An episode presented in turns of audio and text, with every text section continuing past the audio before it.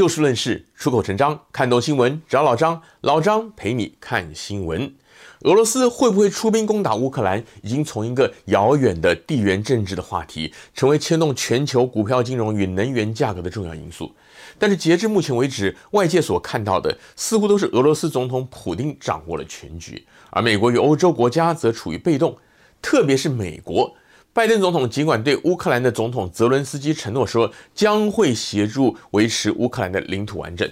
但是从事情发展的脉络来看，老张对于拜登到底能做或者说是想做多少，其实有相当大的疑虑，而这方面的疑虑也势必的会影响到当地局势后续的发展。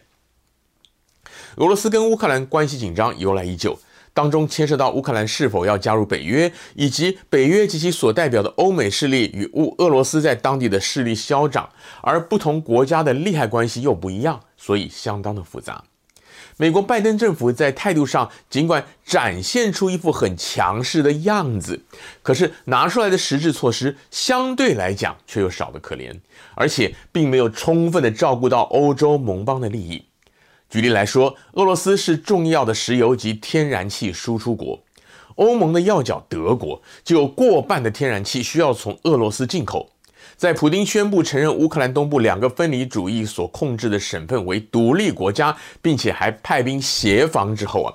德国就宣布关闭从俄罗斯到德国的北溪二号天然气输送管。虽然这被视为欧洲对俄罗斯最有力的实质经济制裁，但对于德国的能源供应来说，却造成了重大冲击，而这也进一步的推高了已经节节高涨的全球油价跟天然气价格。而在联合国方面，由于俄罗斯是安理会的常任理事国，因此欧美阵营也不必指望联合国能够祭出怎么样强力的制裁措施。与此同时，美国对乌克兰局势的发展，除了提出预警之外呢，似乎也拿不太出什么很具体的办法。而就算是预警，也往往没有什么准确度。一个多星期前，拜登就曾经警告说，俄罗斯不会等到北京冬奥结束之后才出兵攻打乌克兰，甚至后来他还直接说出了二月十六号这个出兵日期。但俄罗斯随即撤回了部分驻扎在俄乌边界的部队，给了拜登当头棒喝。而当地时间二十一号，普丁宣布协防乌东两个分离地区，拜登则是在二十二号紧接着就宣称说，俄罗斯已经构成了侵略，将要实施经济制裁，并且还宣布要制裁俄罗斯这两家金融机构。不过，他并未对于是否仍然会跟普丁会晤做出回应。今天的标题是个疑问句：美国对俄罗斯有战略吗？话说，拜登在联邦参议院外交委员会长达十多年，他对于外交议题方面有很深的琢磨。而自从他当总统之后，给外界的印象呢，也是他跟他的执政团队很相信外交手段可以解决国际间的重大议题。但与此同时，拜登政府在军事相关问题上，却让很多学者、专家，甚至于普罗大众都觉得不可思议。而他对所谓的外交手段相信的程度呢，更可以说是令人匪夷所思。相信您可能听过“弱国无外交”这句话。这句话说白了就是啊，你如果要靠外交来解决问题的话，背后一定要有相当的实力，不管是军事还是经济还是什么，总之就是要有本钱。美国当然不是弱国，但不可否认的，现在的美国也早已经不是冷战刚结束时那样的世界独强超级强国。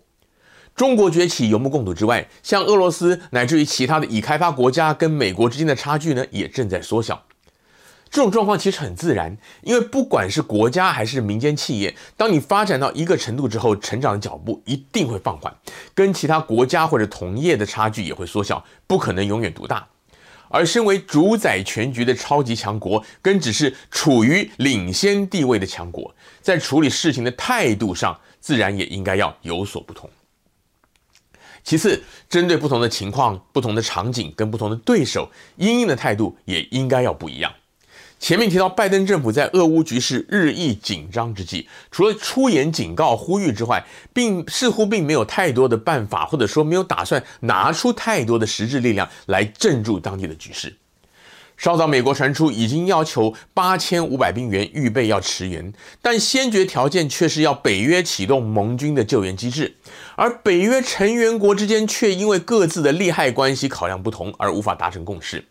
虽然美方二十二号已经宣布要授权调动驻欧美军跟装备，以强化美国在波罗的海的部署，但相对于俄罗斯，美方截至目前为止调兵都处于被动，而且数量上也跟俄军不成比例。至于拜登二十二号宣布对俄罗斯两家金融机构实施的所谓经济制裁，在战云密布的此刻，到底有没有效？目前也很难说。最重要的是，拜登政府在军事行动相关的研判与作为上，似乎并没有太多的专业素养，或者说，拜登重视外交幕僚的意见远高于重视军方的意见。去年，拜登直接宣布美军撤出阿富汗的日期，导致政府军兵败如山倒，就是最明显的例子。而一个多星期之前，拜登公开预测普丁会在二月十六号出兵这事儿，更可以说是闹了个国际笑话。相形之下，普丁的手腕跟用兵呢，就显得灵活多了，每每会让外界觉得是出乎意料之外，却又在情理之中。孙子兵法说：“兵者，诡道也。”韩非子也说：“兵不厌诈。”这些大家耳熟能详的基本概念，拜登跟他的幕僚似乎完全没有体认。老张认为，拜登并非不知道这些基本原理，而是他始终没有体认到，或者不愿意承认说，美国早已经不是那个一呼百诺，只要开口警告一下，他国就莫敢不从的全球霸主了。拜登或许也想要展现出他的魄力来，但他过分迷信外交斡旋，以为凡事都可以用谈的、用瞧的，而他又不像川普那样，既充满霸气又难以捉摸。而是一副书生治国的样子，整个团队都把所有的底牌给摊在桌上了，仿佛认为这样一来，各路盟邦就会自动配合，对手也会怕得乖乖卷铺盖回家。但所谓穿鞋的怕打光脚的，拜登这样的战略，对所谓的战斗民族俄罗斯到底有没有效？甚至这称不称得上是个战略呢？就让我们拭目以待吧。今天节目的时间又到了，欢迎您下次继续的找就事论事、出口成章的老张陪您一起看新闻。